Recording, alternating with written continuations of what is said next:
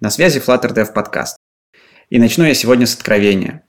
Этот выпуск мы хотели сделать очень давно, и по-хорошему его вообще надо было записать несколько лет назад, одним из первых, потому что тема эта наилучшим образом соответствует одной из основных миссий нашего подкаста. А мы тут в первую очередь занимаемся пропагандой знаний. И вместе с вами, нашими слушателями, постоянно ищем способы ускорения профессионального роста – но только теперь все звезды наконец сошлись, причем в прямом смысле. Сегодня вместе с настоящими звездами мира образовательных материалов по Flutter мы хотим найти ответ на очень важный для многих вопрос. Как научиться Flutter разработке?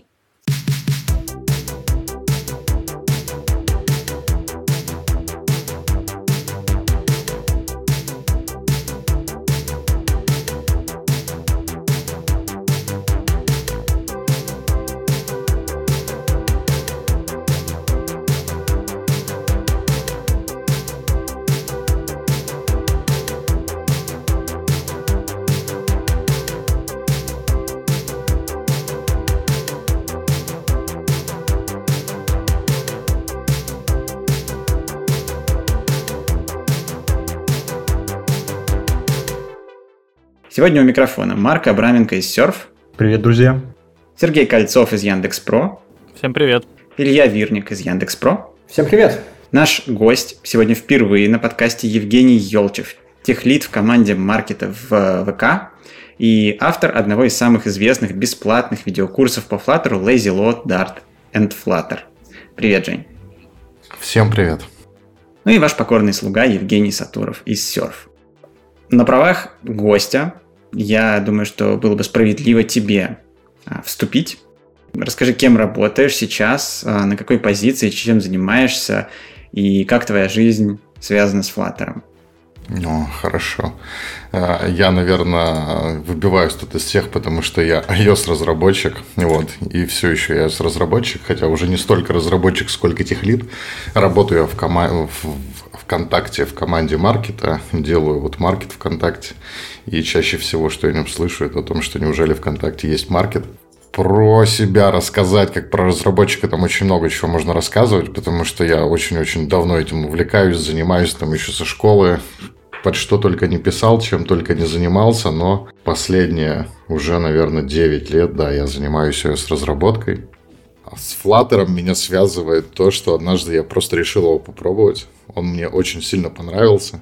Сразу после того, как я решил попробовать SwiftUI в 2019 году, и он мне не понравился, потому что был невероятно сырой, я пошел изучить Flutter. Он показался невероятно крутым, и до сих пор, хоть я и не пишу на нем в прот, иногда я на нем делаю мелкие какие-то подпроекты. Вот такая история.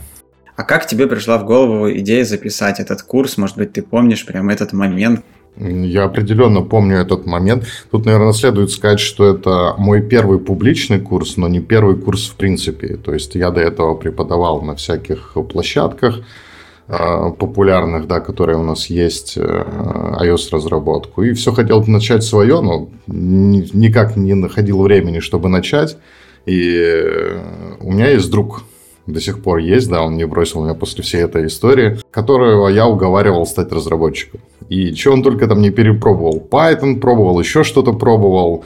Логично было бы научить его iOS разработке, все время ему предлагал, но у него не было мака. И в какой-то момент, когда я уже хорошо так разобрался с Flutter, я говорю, слушай, давай Flutter у тебя научу, потому что, типа, у тебя нет э, Мака, а кроме iOS я знаю вот Flutter. И начал э, учить его программировать. И, собственно говоря, что-то я так решил записать эти наши сессии. Это было, не знаю, там первые, наверное, 6 штук. Я выложил их на YouTube.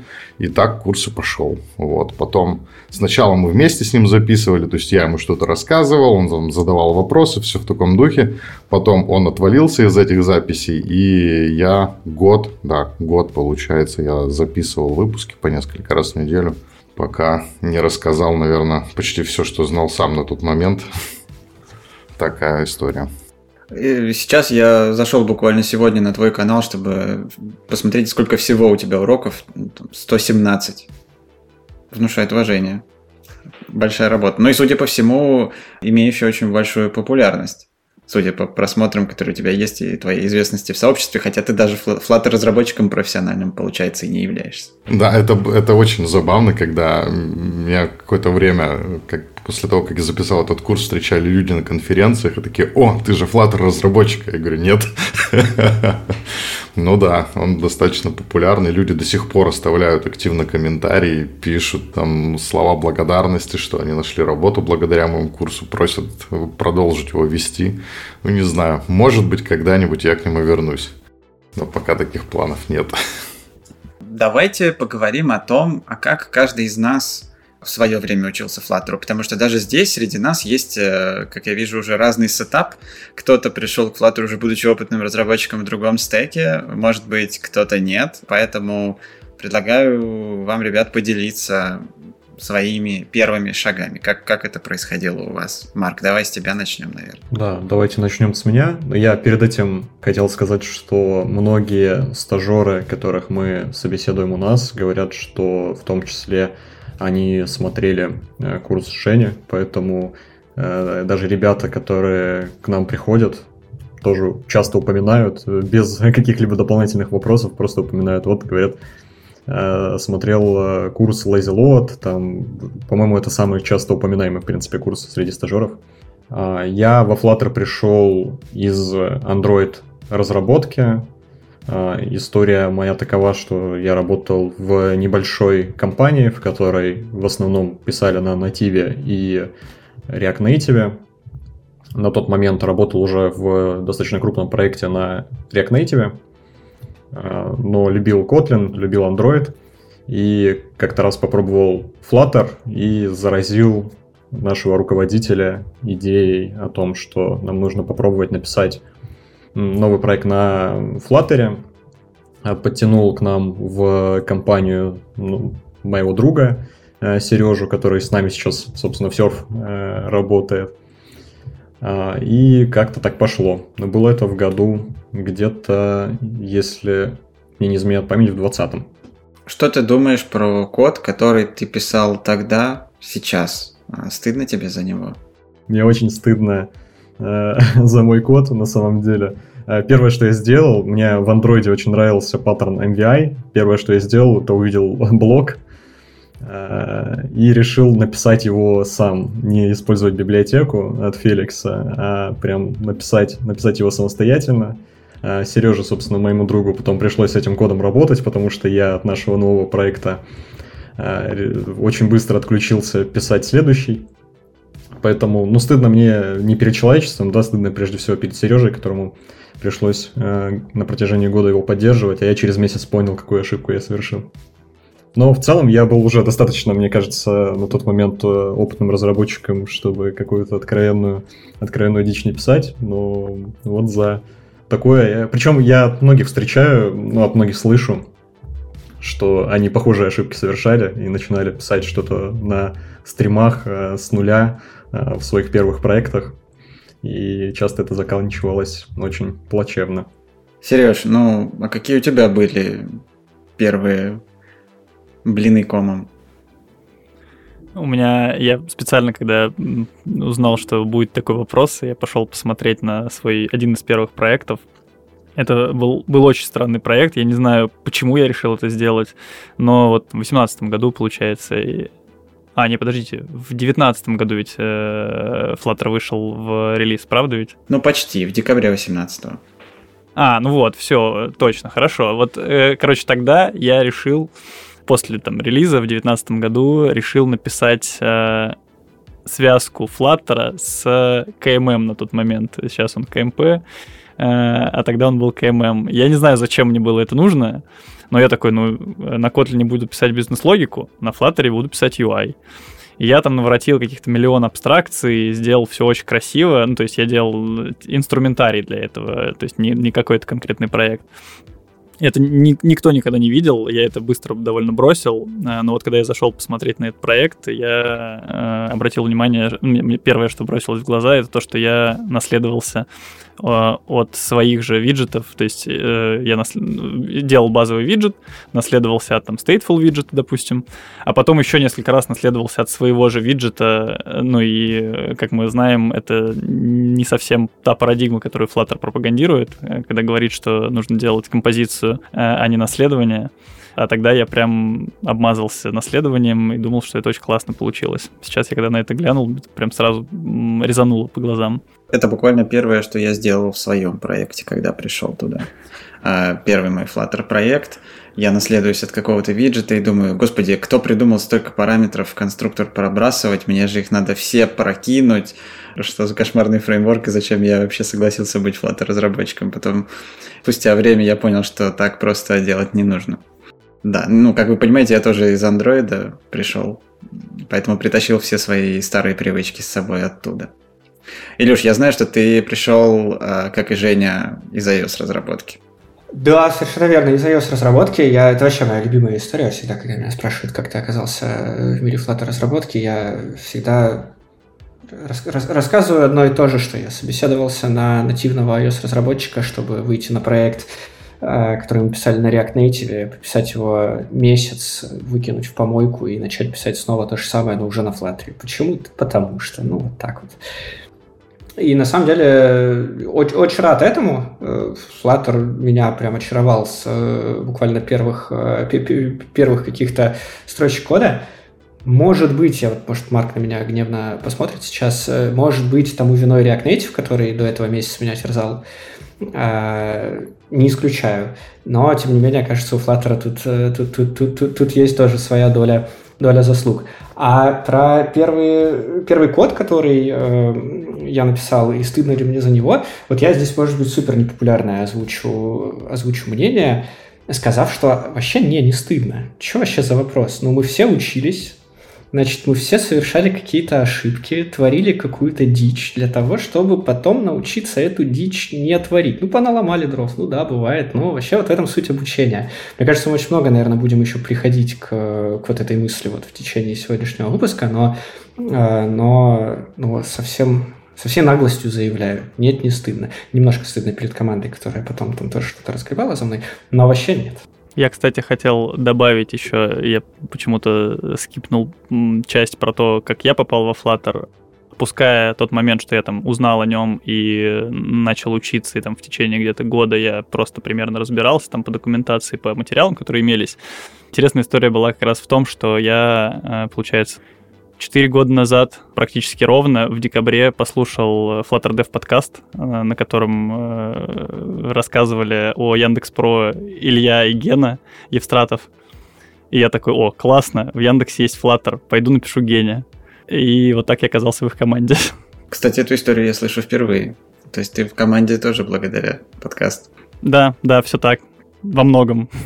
Окей, мы в толерантность, я думаю, достаточно поиграли, но настало время устроить настоящую прожарку джуниор-разработчикам, я считаю, потому что, ну, вот, кто, кто из э, присутствующих на записи с джуниор-разработчиками сейчас не работает? Такие вообще есть, у кого в команде их нет?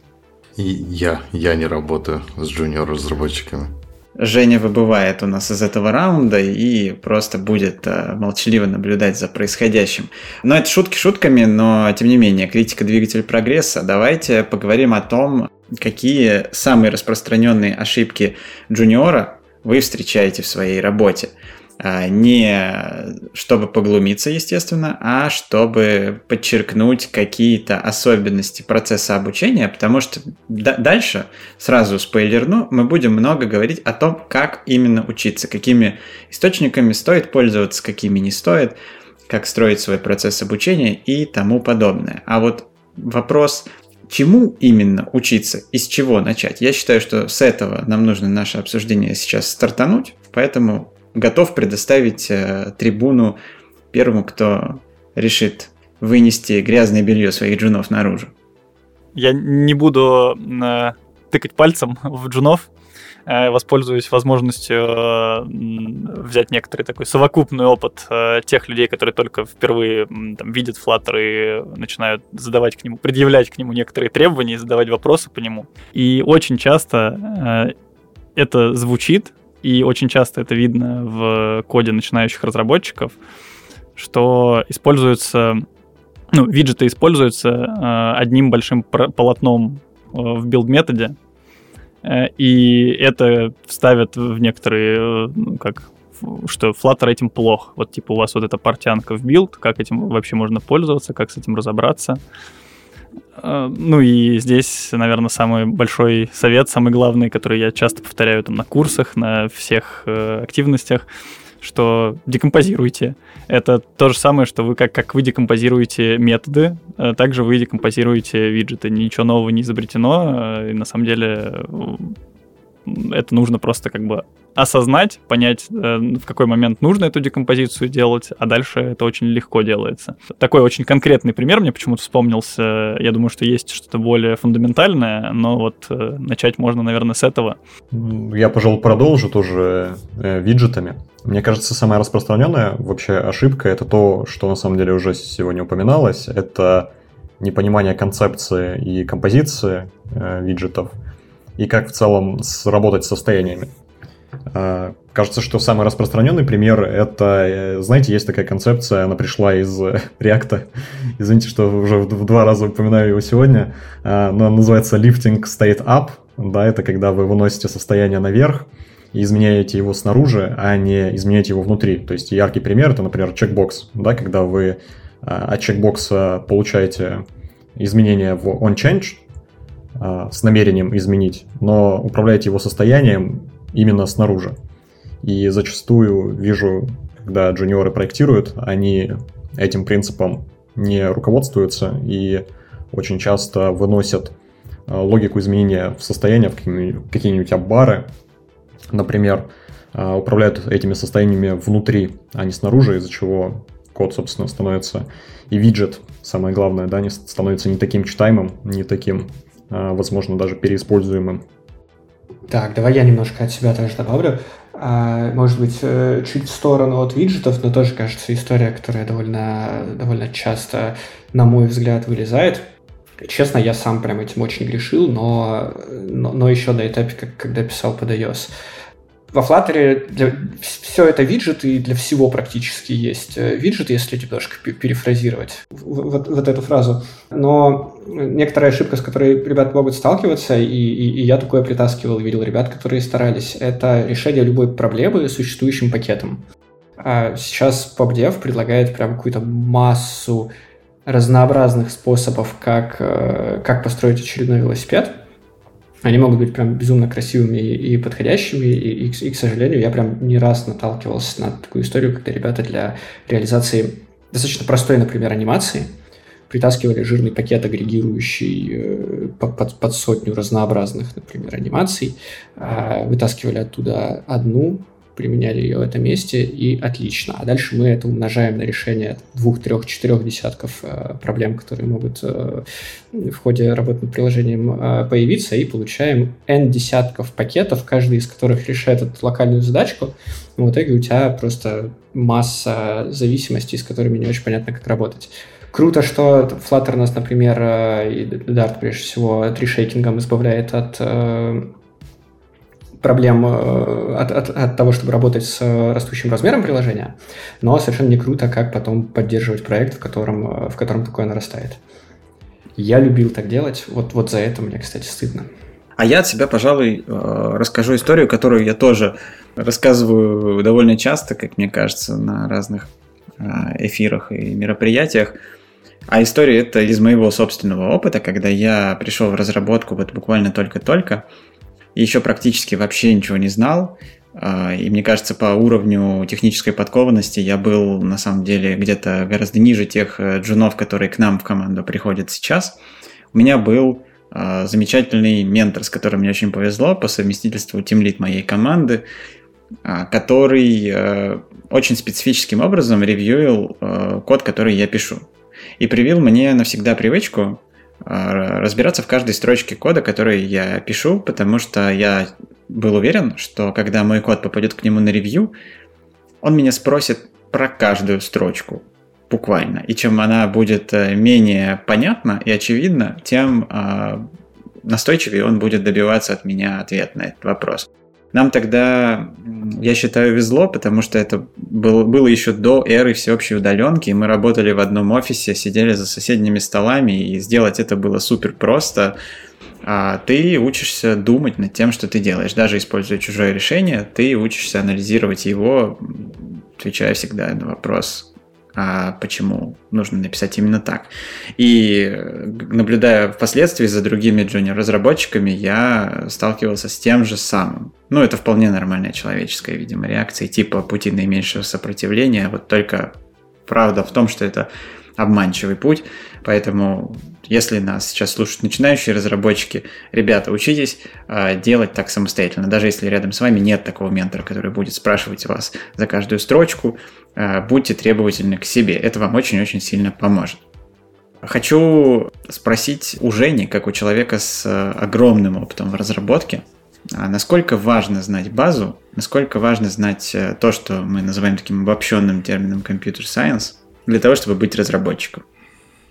А, это такой вопрос с подвохом на самом деле, потому что а, у разработчика есть очень много различных знаний, которые вот как раз как компьютер сайенс. Вроде бы напрямую компьютер сайенс э, для мобильного разработчика, ну так скажем, чтобы точно настроиться на один контекст, для типичного мобильного разработчика, который делает какие-то просто тонкие клиенты, да, оно не нужно. То есть не нужно знать какие-то там алгоритмы или еще что-то типа такого. Достаточно знать свой фреймворк, язык, э, думать о том, что ты делаешь, знать, как это все работает. Вот. Но с другой стороны, это тебя очень сильно развивает.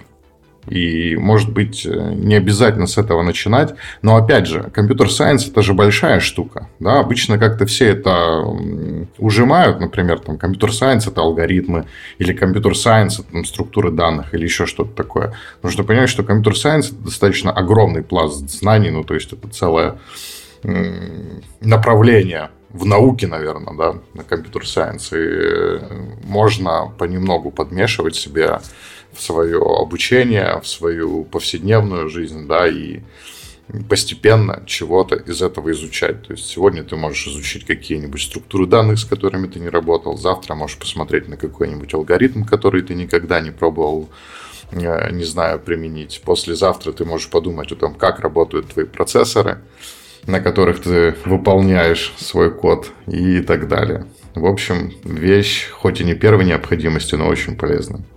А, прям меняет mindset, и ты, э, ну, не знаю, по-другому смотришь на код, который ты пишешь, по-другому оцениваешь его, как он будет выполняться, соответственно, где-то, может быть, ты напишешь получше, и твое приложение будет работать побыстрее, а где-то наоборот, может, ты подумаешь, что там столько пластов оптимизации, что заморачиваться и не стоит, можно написать попроще. Я тут соглашусь э, с Женей, и тут нужно разграничивать, на самом деле, нужно, можно ли научиться программировать, да, не зная компьютер сайенс, и можно ли пойти на работу, не зная компьютер сайенс. Потому что когда я начинал в школе э, программировать и написал, возможно, как многие делали, какой-нибудь калькулятор на C-Sharp или на питоне или на чем-нибудь еще подобном, естественно, никакой, никакой базы компьютер сайенс э, у меня не было, и у многих, в принципе, кто пробует э, разработку, кто-то начинает с геймдева, да, пробует, как это все взаимодействует друг с другом, кто-то пробует какие-то простые проекты, кто-то пишет приложение для себя или веб. Так или иначе, для того, чтобы начинать программировать, начинать это пробовать, э, тебе не нужна база компьютер сайенс, ее можно, э, ее можно получить со временем. И по своему опыту могу сказать, что синдрома утенка, по крайней мере, у меня не было относительно того, что я на старте что-то выучил, и после этого э, это меня настолько сильно испортило, что все, я программировать после этого не могу, ну, скорее получилось наоборот. Ох, друзья, открывайте форточку. А, попробую, попробую немного добавить. Э, вообще, я на самом деле полностью согласен с Женей, э, что ну, компьютер-сайенс это это компьютер сайенс, это наука, это гигантская область, которую, ну, на мой взгляд, относительно... Женя, прости, не, укор тебе, некорректно ставить вопрос, э, нужно ли, не понимая или не зная компьютер-сайенс, э, можно ли программировать. Эм, можно, э, но есть, кажется, вполне себе базовые требования, как, без которых начать учиться можно, но ты настолько быстро упрешься в невозможность адекватно продолжать, что, что у тебя останется вариант либо все бросить и пойти заниматься чем-нибудь другим, либо, ну, в конце концов, уже э, пойти погружаться и в чем-то разбираться. И под базой я бы здесь, наверное, подразумевал, прежде всего, основные структуры данных и операции над ними, потому что, ну, так или иначе, ты всегда будешь работать с данными, даже если ты просто вьюшки представишь. А, это основные алгоритмы, а, опять же, там, понимание хотя бы поверхностное, как они работают э, и что позволяют сделать там, условные операции вставки, удаления, поиска, оптимизации там, на разных структурах данных тех или иных операций, сортировки, преобразования, вот эта вся история. И, и Big Annotation, вот это, по-моему, такие три три столпа, которые точно можно отнести к компьютер-сайенсу и, и, и которые просто станут стеной, причем довольно быстро, без, без работы с которыми. Тут, естественно, мы рассматриваем некоторого начинающего в вакууме, да, у которого нет бэкграунда университетского, у которого нет, э, по сути, никакого бэкграунда в программировании, если перед ним эти вопросы встают. Э, но что важно, по-моему, э, и как бы я не один кейс наблюдал, изучать программирование можно параллельно с изучением вот каких-то основ компьютерной, компьютерной науки. И, и тут одно другому не мешает. Вы начинаете изучать свой, условно, первый язык, э, первый фреймворк, первую технологию, и параллельно натыкаетесь потихонечку на какие-то непонятные концепции, а, с которыми нужно э, разбираться. Многие из них будут как раз относиться к тому самому CS. Я тут немного, пожалуй, дополню Илью тоже своим опытом. По моему опыту, больше всего меня в программировании, пожалуй, бустануло. Я прям помню четко, какие это были моменты. Это когда я попробовал э, свой связанный список реализовать впервые на C. А, и второй момент, когда я попробовал реализовать merge sort. Вот я помню четко эти два, два этапа в своей жизни, когда я только начинал, и вот эти вот э, потуги, потому что мне было нереально тяжело, особенно со связанным списком, понять, как это работает, еще тема, тема с указателями и со всем остальным, которые на старте кажутся прям очень-очень-очень неочевидными.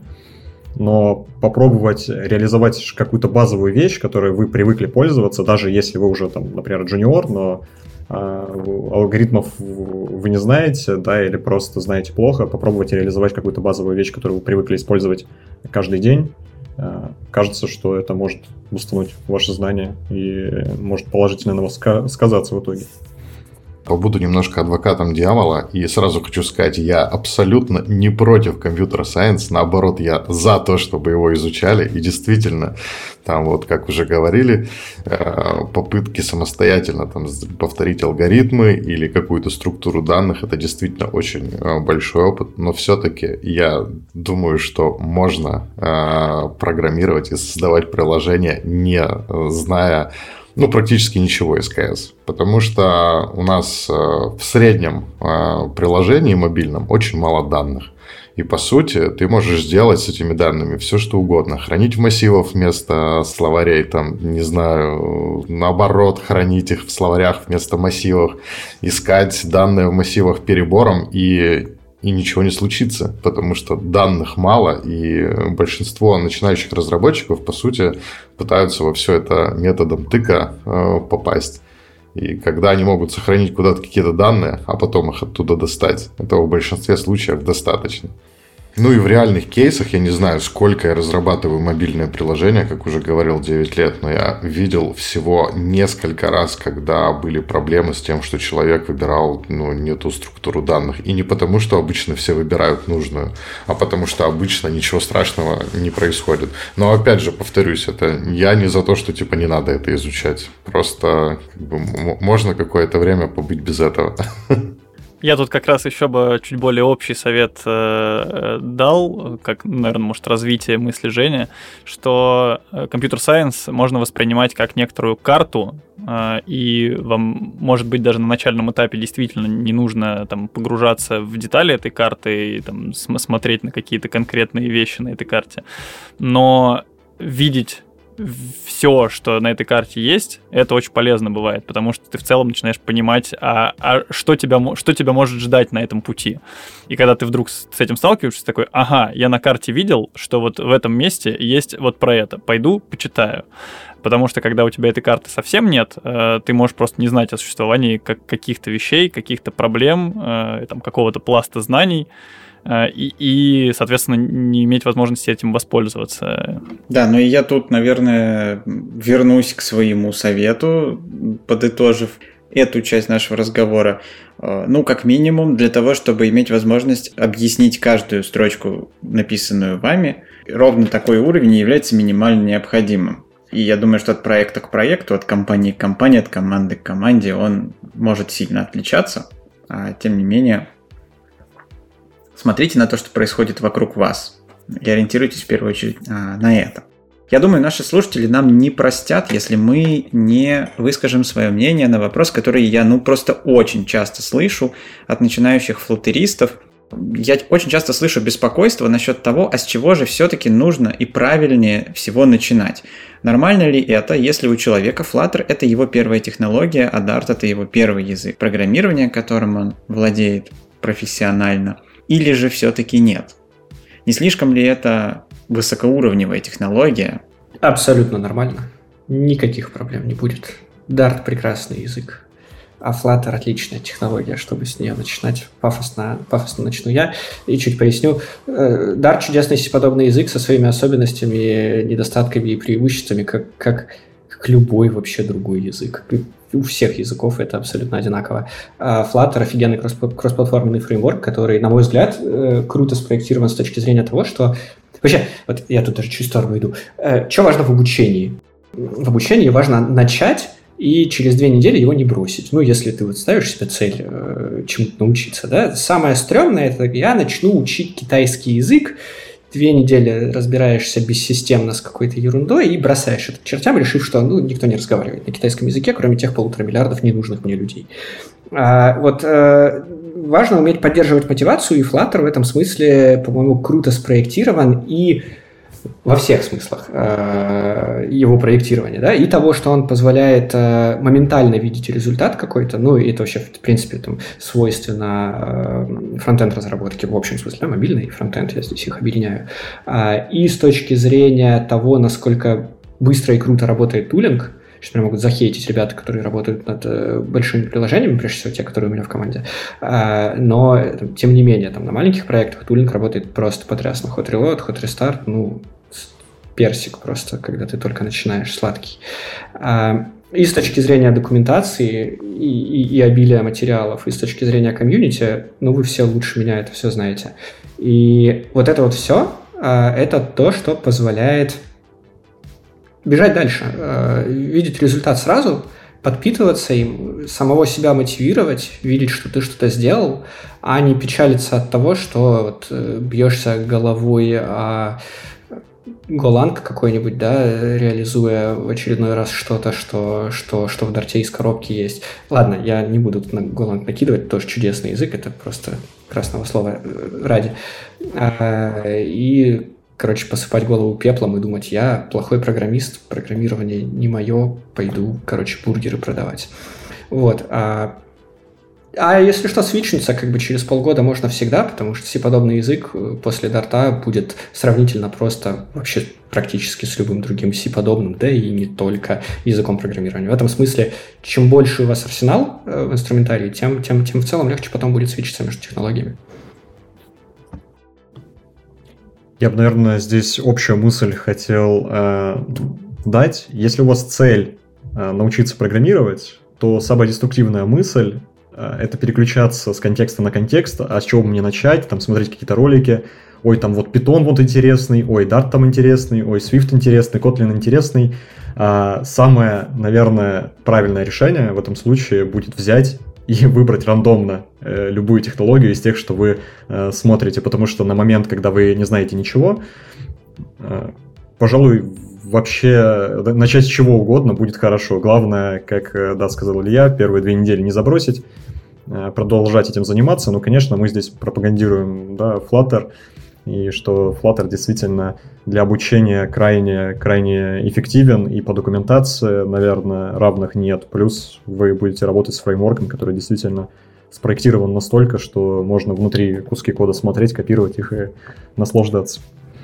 Да, я согласен просто максимально с мыслью, что главное начать. Но есть еще и мысль, которая всегда хвостиком идет за этой. Главное не останавливаться после того, как вы уже начали. И здесь я в третий раз вернусь к своей мысли. Вот представляю лица слушателей подкаста, скажут вообще, чел придумал одну мысль э, и, и везде ее собой таскает. Как только вы столкнетесь с чем-то, что вы не можете объяснить, это станет для вас э, супер понятным сигналом, что вот ваша следующая точка роста. И здесь ответ на ваш вопрос, который часто возникает, а нормально ли, что я начал с Flutter, там, а не с Android, например, а, вы столкнетесь довольно быстро с тем, что вы не понимаете что-то, что касается, например, андроида. В вашем проекте, вашей задаче просто старайтесь а, не хаотично в этот момент себя вести, а строить некий такой понятный и упорядоченный план развития. Скорее всего, сразу это у вас не получится, но когда вы с такими вопросами столкнетесь несколько раз, то у вас уже начнет вырисовываться что-то более похожее на план я наблюдал э, ситуации, которые приводят обычно к очень-очень затяжному росту или отсутствию роста как такового, когда люди просто не умеют работать со своими точками роста. А, сталкиваясь с чем-то непонятным, они ведут себя иррационально, там, либо разбираются в супер маленьком узком локальном вопросе, буквально находят ответ, ну, чтобы работало, да, как сделать так, чтобы работало, и на этом останавливаются. И тут дальше через 5 минут спотыкаются об очень похожий вопрос, но опять не могут на него ответить самостоятельно, потому что они не понимают сути. Вот чтобы у вас такого не происходило год за годом, умеете вовремя остановиться, поняв, что вы сталкиваетесь с одним и тем же вопросом в разных обличиях, в разных вариациях часто, а это значит, что к этому нужно подойти всерьез с расстановкой и очень вдумчиво. А вот как это сделать?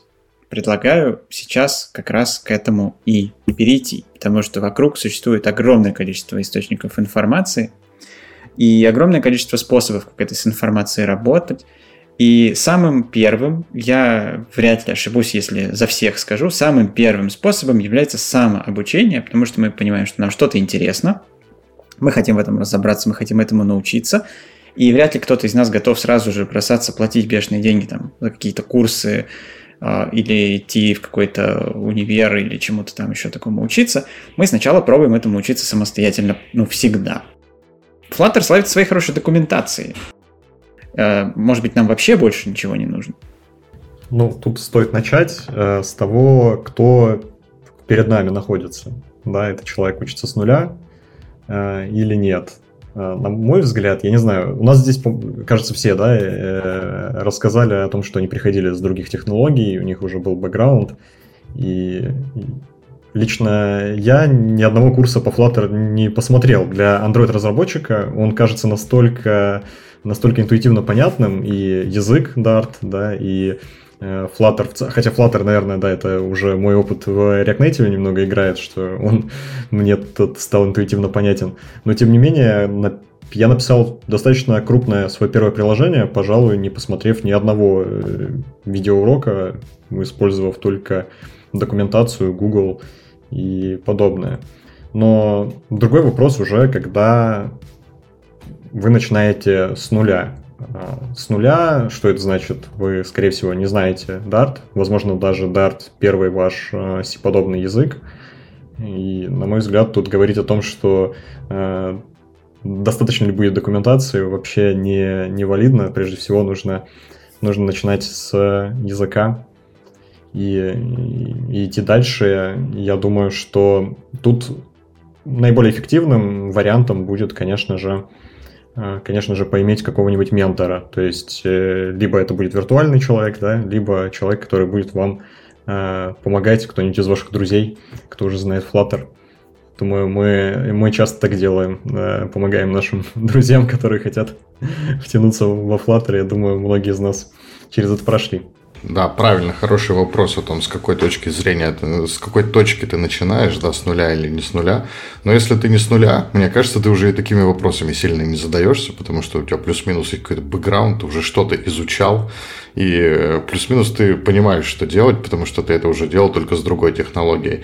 А если с нуля, то документация – это очень крутая штука, которую нужно приучаться читать, потому что многие новички почему-то ее полностью игнорируют со словами «там непонятно». Ну, там, может, там понятно, просто нужно чуть больше времени потратить. Но для начала ее не хватит, потому что у новичка нет какого-то каркаса, то есть он не знает, как вот сделать приложение. То есть что вообще там нужно делать, да, там как-то засетапить что-то, там, что нужно создавать экран, что вообще как-то там экран чем-то отличается от чего-то другого. И здесь, э, наверное, не столь важно, какой формат обучения он выберет, то есть это какие-то курсы платные, бесплатные, как нужно просто получить какой-то гайд, в котором будет шаг за шагом объясняться, как что делать. Вот я помню, когда-то Django изучал тысячу лет назад, и у них прямо на сайте есть отличный гайд, типа давайте мы сейчас с вами напишем полностью приложение. И там вот все по шагам, как его установить, что мы хотим сделать, соответственно, что для этого нужно сделать. Вот э, нужно, соответственно, такой же туториал для себя найти. Ну, как я говорю, это может быть книга, это может быть курс, это может быть э, друг-ментор, это может быть э, все что угодно. Но вот уже после того, как свое первое приложение будет создано и будет понимание о том, как это приблизительно выглядит, вот уже отсюда можно и в документацию нырять, и больше ничего сильно, наверное, и не нужно, кроме документации. Ну, как раз по той же схеме построены и гугловские кодлабы, в которых по шагам а, ничего практически самому делать не надо, пространства для творчества никакого нет, там все написано. Можно просто буквально скопипастить код и все заработает, но как самый-самый первый шаг, вероятно, это окей. Но как только вы почувствуете, что вам становится скучно, надо двигаться дальше. А вот как двигаться дальше? Ну, очень часто сразу возникает э, YouTube. Там очень много материалов, и я думаю, что у нас сегодня прекрасный просто есть шанс узнать из первых рук, а как вообще работает YouTube в образовательном плане. А, может быть, ты, Жень, смотрел на какие-то курсы похожие, Э, либо сталкивался с ними. Как ты думаешь, как извлечь из YouTube максимальную пользу для себя? Есть ли что-то кроме твоего курса, например, на тему Flutter? Я сейчас скажу такую шокирующую вещь, но я не смотрю видео на YouTube. В принципе, я и на курсе на своем это говорил. Я абсолютно не люблю видеоформат для обучения, потому что мне кажется он безумно медленным. Как я предпочитаю текст текст, это классно, ты можешь пробегать его по диагонали, вычленять то, что тебе интересно, быстро перепрыгивать туда-сюда, погружаться в это дело. А когда ты смотришь YouTube, ты просто вот э, вынужден плыть по течению вот этого дела. Я из-за этого очень не люблю WWDC. Если кто не знает, то каждый год Apple, когда выпускает обновления для iOS-разработчиков, они записывают массу видео WWDC, как то работает, как все работает, и я просто ненавижу это смотреть, а мне приходится. Но э, я знаю, что многим это действительно нравится, потому что, опять же, в тексте нужно больше ответственности, наверное, или больше даже навыков работы с текстом. Э, YouTube в этом плане попроще. И, конечно же, я рекомендую всем свой курс, но и кроме него курсов тоже хватает. Опять же, и у самого Гугла есть прикольное видео, как работают эти виджеты и э, Boring Show и все прочее. На самом деле тут есть разгуляться. Я дополню, пожалуй, насчет э, видео. Абсолютно, абсолютно согласен. В своих менте я тоже часто по рукам э, бью, возможно, навязывая таким образом свое мнение, но от многих слышал фразы вроде «Ой, я посмотрю курс, там, пока буду мыть посуду» или что-то такое. И мне кажется, что очень многие начинающие разработчики рассматривают видеолекции как такую форму прокрастинации, ну, она точнее превращается в форму прокрастинации. То есть я как будто бы смотрю смотрю курс, ну, особо-то ничего не делаю и знаниями напитываюсь, пока, пока смотрю. Тут э, стоит отметить э, вообще подход, то, как вы отсматриваете, отсматриваете курс, э, то, что вам нужно по большому счету делать что-то вместе. да, с этим ментором, который ведет курс, а не, а не, а не просто его смотреть. Я тут э, предложу более даже уместное слово.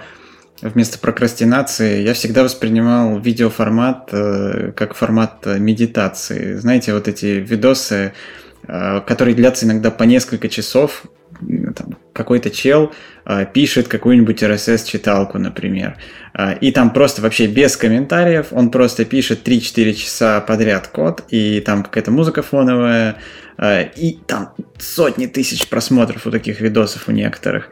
Э, то есть жанр очевидно востребованный, но я всегда смотрю и думаю, господи, а что можно делать как бы под это, кроме как, ну, там, засыпать, например, или просто расслабляться, ну, очевидно, что ты вообще, ну, самый-самый минимум для себя оттуда возьмешь. Но есть косвенное доказательство того, что видеоформат в целом работает не очень правильно, а, потому что мы неоднократно, да и довольно регулярно это происходит, сталкиваемся с а, кандидатами, например, на собеседованиях, которые начинают рассказывать чисто по тексту сюжет какого-то стрима, например. Или там даже нашего подкаста бывало. Бывало такое. Мы же там обсудим какую-то тему, и я так смутно помню, что мы вот прям это обсуждали примерно этими словами, и приходит человек, и на там похожий вопрос на эту тему начинает отвечать э, чем-то, что вызывает у тебя ощущение дежавю, и потом ты понимаешь, как бы откуда эта информация вообще в его голове появилась. Но это всегда настолько близко к тексту, и э, дополнительные вопросы, как правило, не дают результата, что у меня сформировалось после ряда таких случаев – а, мнение, что все-таки похоже, что эффект есть, но этот эффект а, это такое, знаете, зазубривание вместо того, чтобы разобраться в чем-то фундаментально. А этого ли мы хотим, когда мы учимся? Мне кажется, что не совсем. Поэтому давайте мы видеоформат поставим пока на паузу. И поговорим о такой э, замечательной вещи, как литература. Есть ли достойные книги по Флаттеру?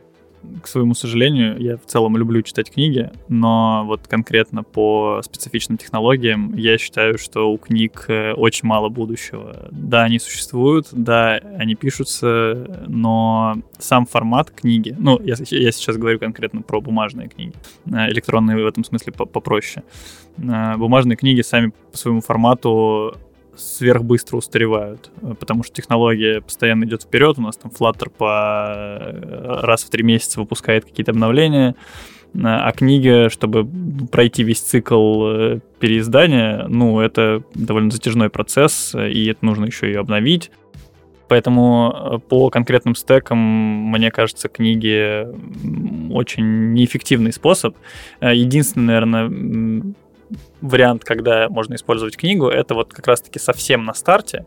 Нужно достигнуть какого-то э, уровня, прежде чем ты попадешь вот в область, когда там тебе нужно понимать, а что там изменилось в фреймворке но до этого момента тебе нужно там разобраться с операторами, с тем, как э, там, функции писать, что такое класс, и вот это вот все. И вот если на таком уровне нужно пройти обучение, наверное, книга подойдет. Э, то есть это будет такой своего рода справочник э, с некоторыми фундаментальными вещами, которые, даже если будут меняться, то не критично. Как только обучение переходит на чуть более ну, такой качественный, качественно новый этап, наверное, уже книги становятся практически бесполезными. Может быть, вы со мной не согласитесь. А, ну, я поддержу, и в целом стоит понимать, что люди, скорее всего, наученные опытом а, школы и наученные опытом художественной литературы, начинают техническую литературу читать от корки до корки. Вот, пожалуй, самая главная ошибка технической литературы. А, зачастую она написана так, чтобы вы могли прочитать вступление и затем навигироваться по отдельным главам в абсолютно любом порядке. Зачастую, да, в технической литературе вы можете использовать оглавление как roadmap какой-то, но авторы, я по себе знаю, как я как автор методичек для э, университета знаю сто процентов, что автор иногда не задумывается о последовательности, о связанности, что очень тяжело соблюдать вот эту вот цепочечную структуру.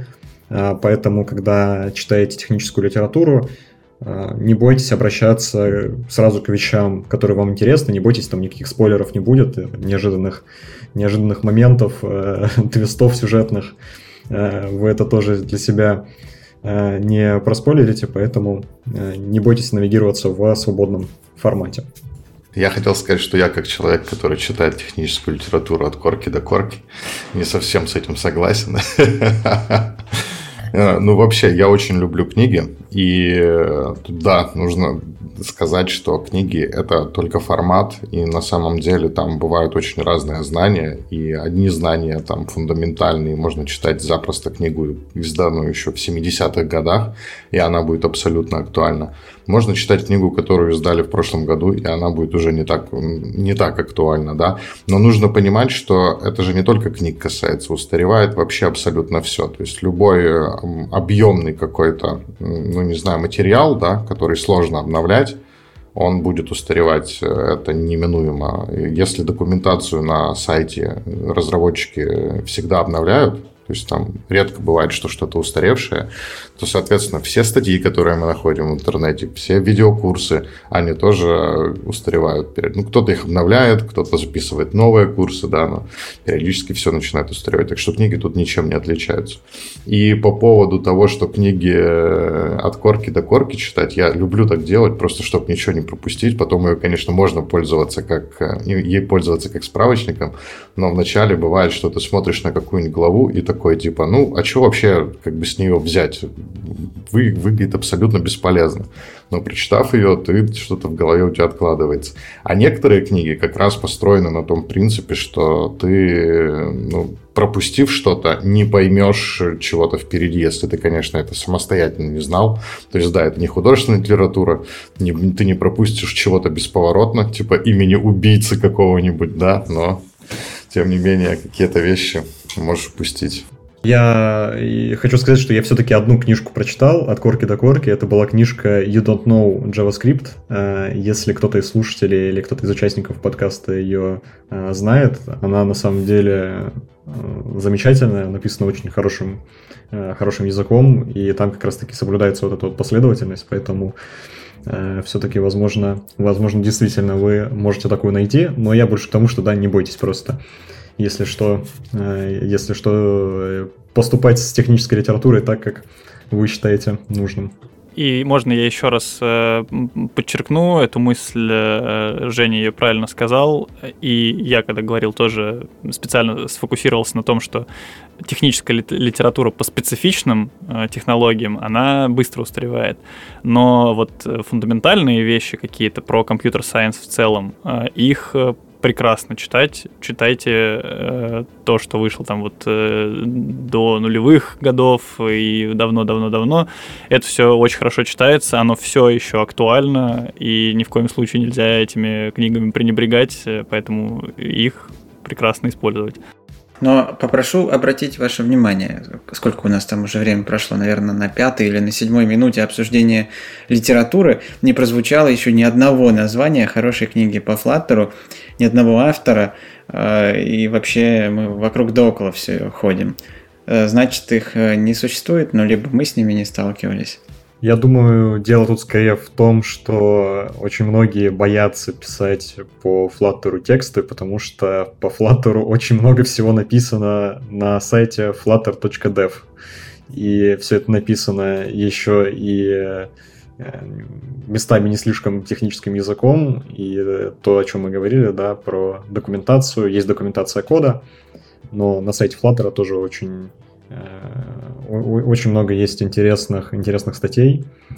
И я, кажется, знаю единственную книжку, и я ее даже рекомендовал, когда э, частично... Ну, рекомендовал скорее, да, по авторитету. Это книжка от, кажется, Кодеко. Это бывший Рэй Вандерлих. И э, вроде как по первым впечатлениям она была достаточно неплохая. Давайте, раз уж с книгами по Флаттеру туго, каждый из нас посоветует какую-то одну книгу, которая его э, как разработчика бустанула, ну или просто показалась достаточно достойной внимания. Я, например, могу начать с книги. Я не знаю, это не стандарт индустрии, конечно, но я с ней когда-то столкнулся и подумал, вот, было бы классно, если бы я встретил ее там, 5 лет назад, когда только начинал свой путь, эта книжка называется «Теоретический минимум по компьютер сайенс». Она супер простая, там вот она, она реально базового уровня. Э, и я ее советую обязательно почитать тем, кто сейчас э, чувствует себя сильно начинающим разработчиком, независимо от того, в каком стеке. Там не, вообще речь про стек не идет.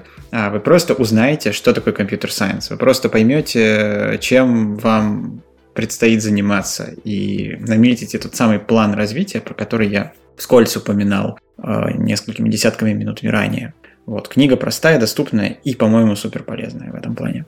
Я не так много книг э, технических прочитал за свою жизнь, но одна, которая на меня произвела больше всего впечатления, как раз потому, что она выпала на тот момент, когда я активно учился и попал, ну, типа, это был некоторый переломный момент, когда я стал прям вот э, осознавать, что вообще происходит.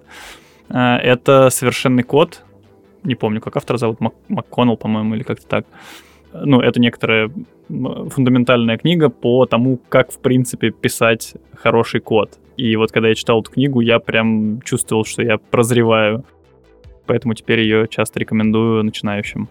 А когда ты ее читал, у тебя уже был опыт какой-то написания кода? Да, это был э, очень небольшой опыт, как раз вот как мы обсуждали чуть раньше, когда ты вроде что-то пишешь, э, что-то примерно написать можешь, но не понимаешь, а почему и как ты это делаешь. То есть ты вот по наитию что-то пишешь, э, но основ не, не знаешь. Вот это был примерно такой момент.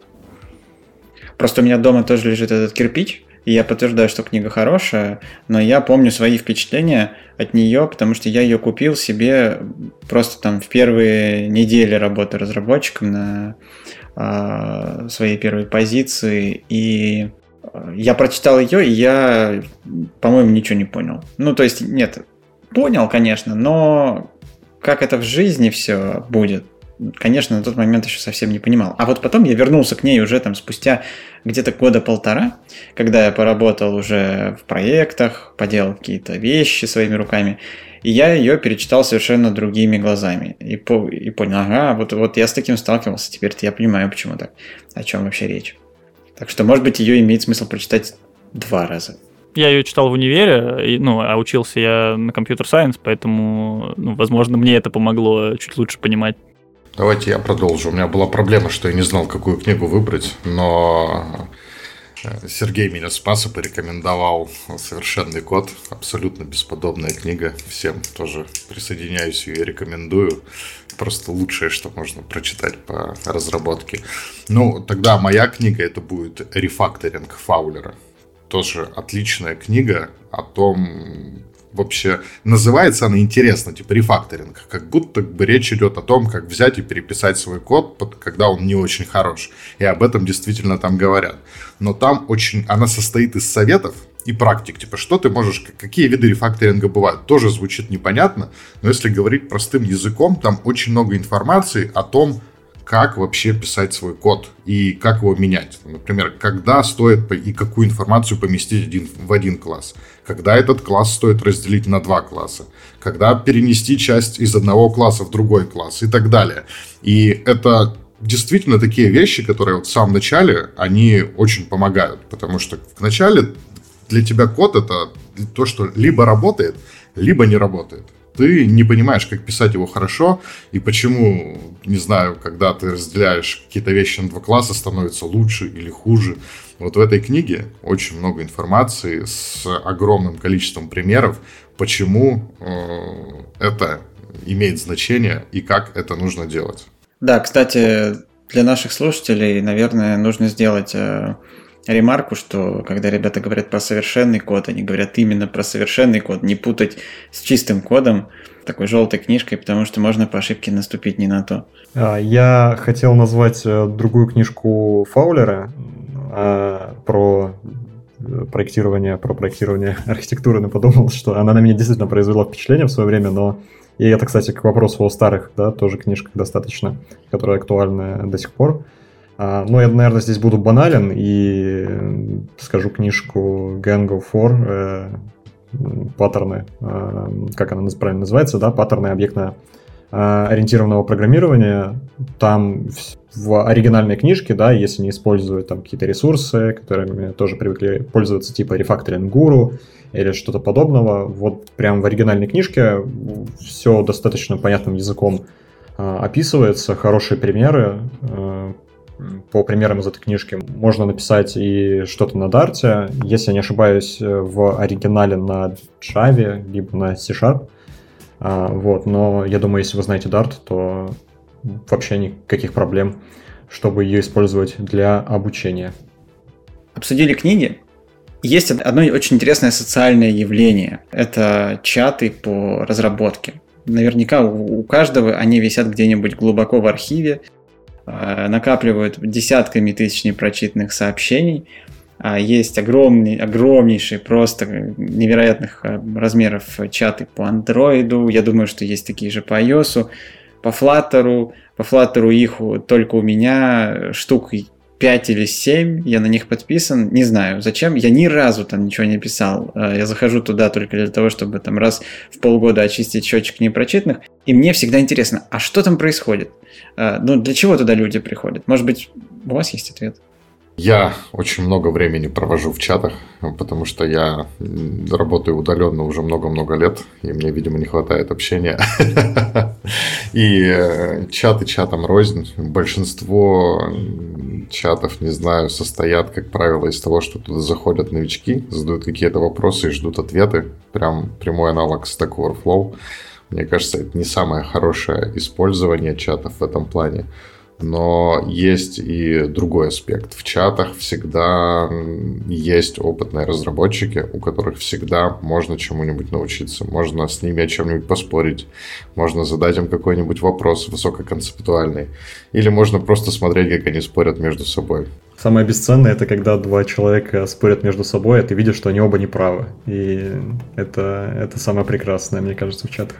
Я вот в какой-то момент размышлял, э, как, как и Женя сказал, что в архиве лежат эти чаты, и там по десяткам тысяч сообщений накапливается. Я размышлял, а зачем они мне вообще? Э, понял, что как будто бы не, мне конкретно, наверное, не зачем, я просто в них состою по привычке, но попытался чуть шире взглянуть и понять, а зачем это может быть вообще нужно. Э, я для себя два таких нашел ответа. Первый — это некоторый дополнительный источник информации. То есть, э, если вдруг ты там про прошел все источники, которые у тебя есть, допустим, документация, там посмотрел э, какие-то уроки на Ютубе, э, еще что-то, э, и потом ты хочешь провалидировать какую-то информацию, которую ты получил. Не просто спросить какой-то вопрос, а именно э, сказать, что я вот думаю вот так, подскажите, что вы думаете. И тогда там масса людей, кто сидит в чате, с радостью помогут высказать свое мнение. То есть это не попытка получить ответ, а попытка выслушать мнение разное. А вторая причина, какая может быть вообще нужна для того, чтобы использовать чат. Сейчас говорят, я слышал, что есть некоторый тренд на локализацию комьюнити. То есть раньше вот были глобальные там соцсети, где десятки, сотни, тысячи, миллионы людей в одном каком-то э, там чате, канале сидят и общаются. А сейчас э, ты перестаешь как... Э, я в целом согласен с тем, что, наверное, такой тренд есть. Ты как участник такого большого комьюнити, ты перестаешь себя чувствовать частью этого комьюнити. И хочется уйти вот в какое-то небольшое уютное ламповое сообщество на, может быть, там максимум несколько сотен людей, а может быть и десятков всего и там обсуждать что-то открыто, как, ну, условно, там, со своими какими-то друзьями, коллегами.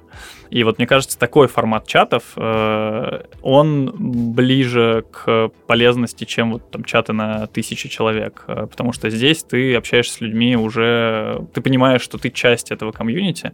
Э, другой вопрос, как попасть в такие чаты, но это, наверное, уже отдельная история.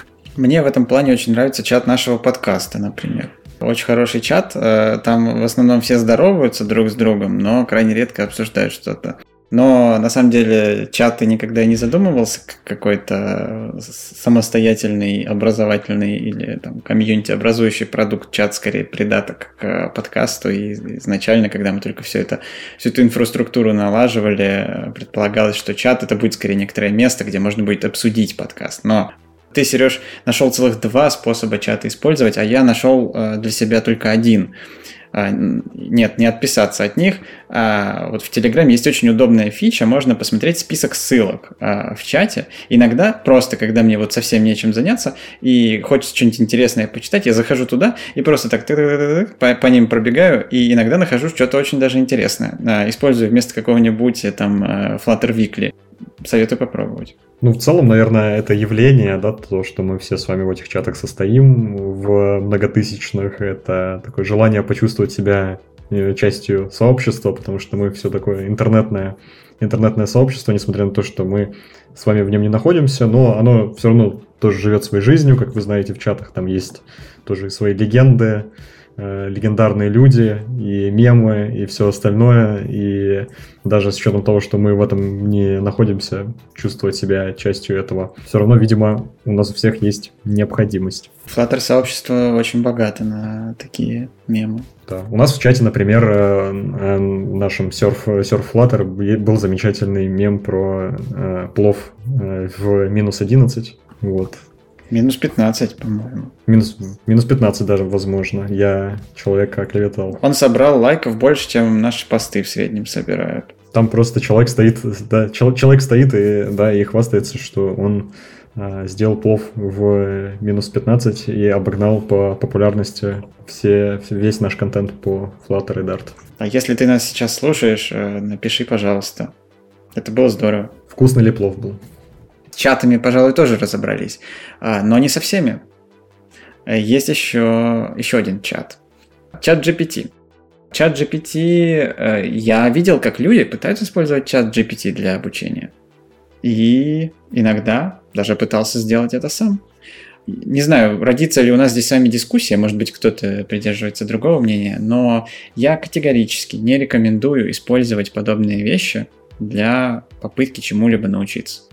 Наверное, все зависит, опять же, от многих переменных, а, в первую очередь от вашего текущего уровня и осознанности, и понимания того, как все работает на самом деле.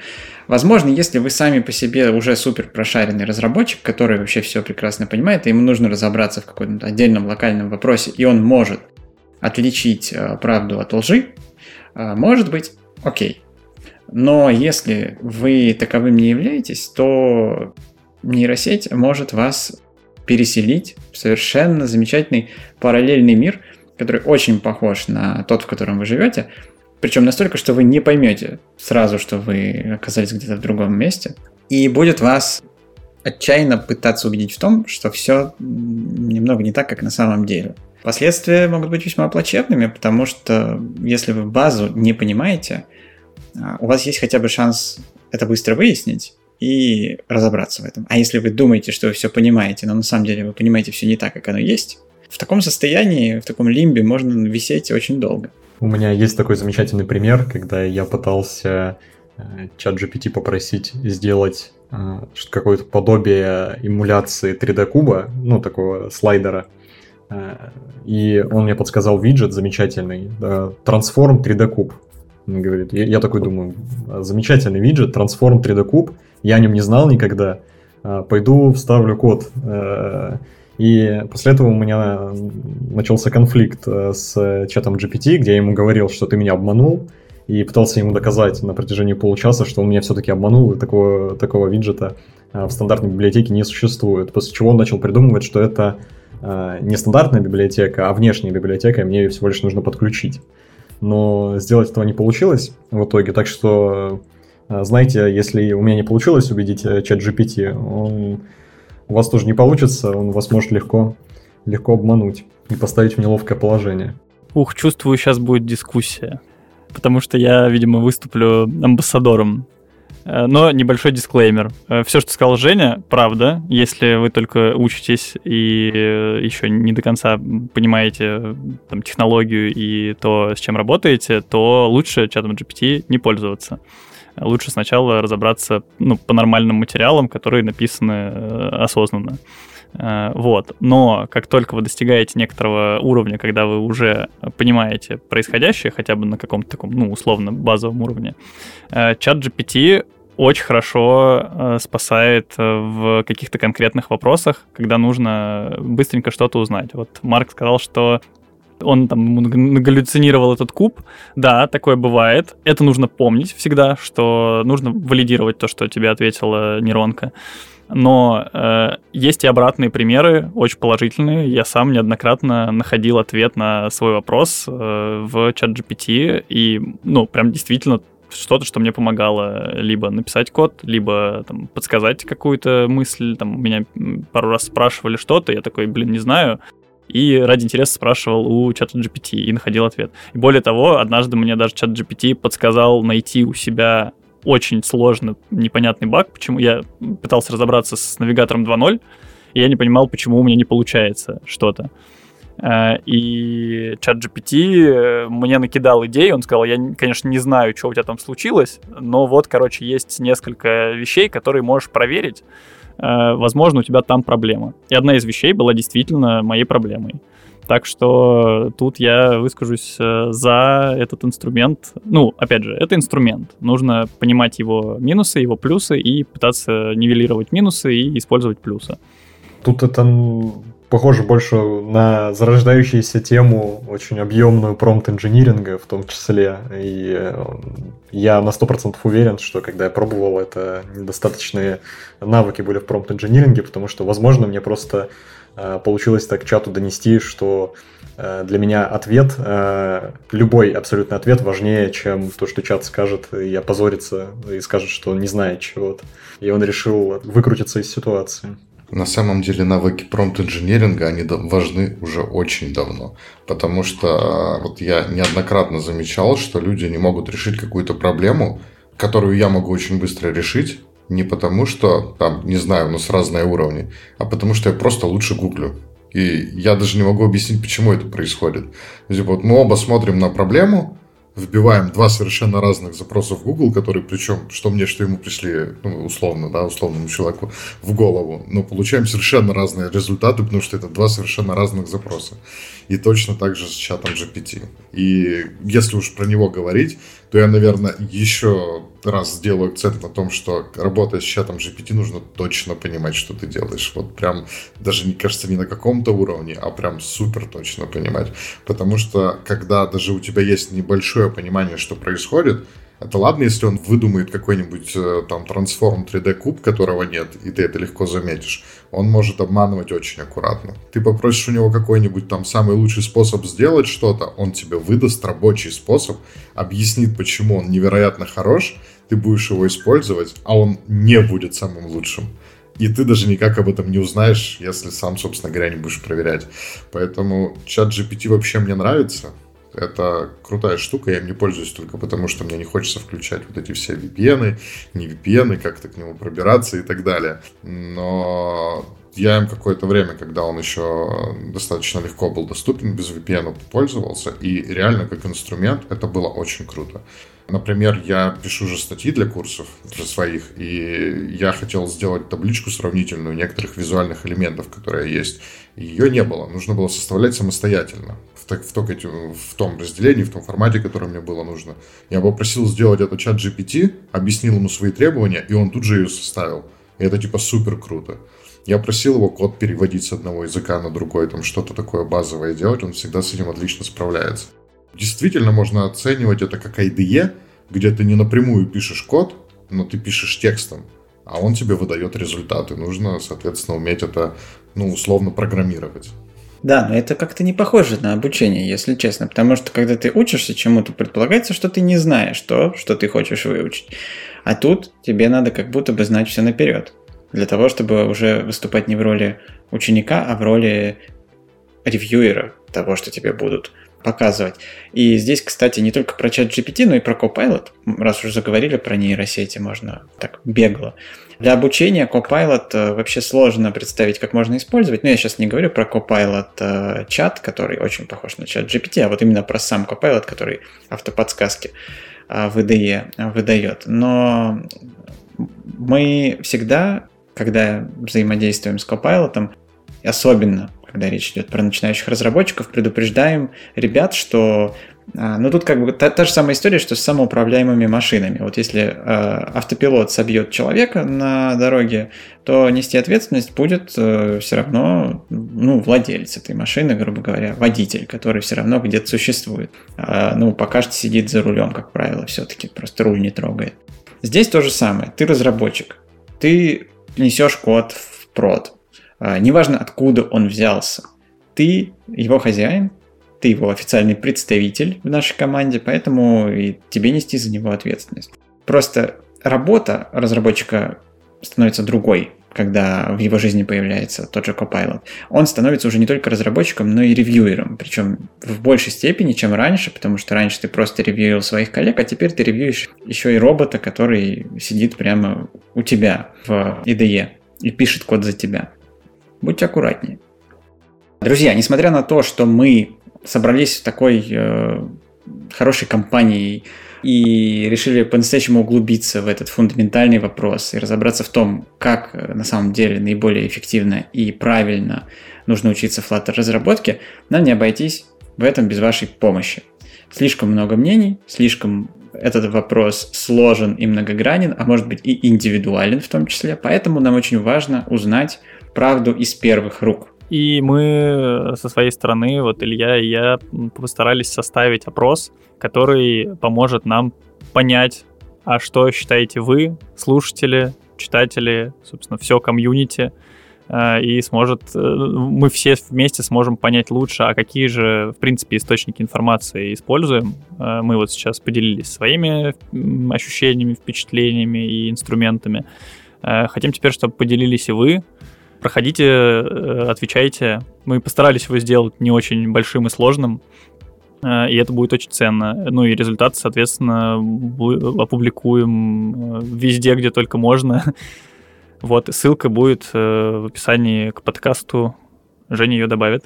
Да, может быть, вы читали какую-то хорошую книгу, вот с чем у нас сегодня затруднения возникли. Может быть, вы проходили какой-то крутой платный курс, который вам понравился, и вы хотите посоветовать его другим.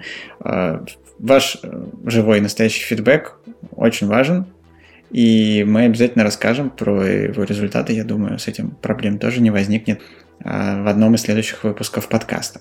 Ну, а на этом мы берем небольшую паузу. Следующего выпуска вам ждать придется очень недолго. Мы поняли, что в один эпизод мы просто физически не сможем вместить все то, что хотим обсудить по теме образования, поэтому решили разбить эту тему на два выпуска. Мы еще раз встретимся, еще раз поговорим об этом, закроем все вопросы, которые мы обсудить не успели. До встречи на следующем выпуске. Всем пока. Пока. Пока. Пока-пока.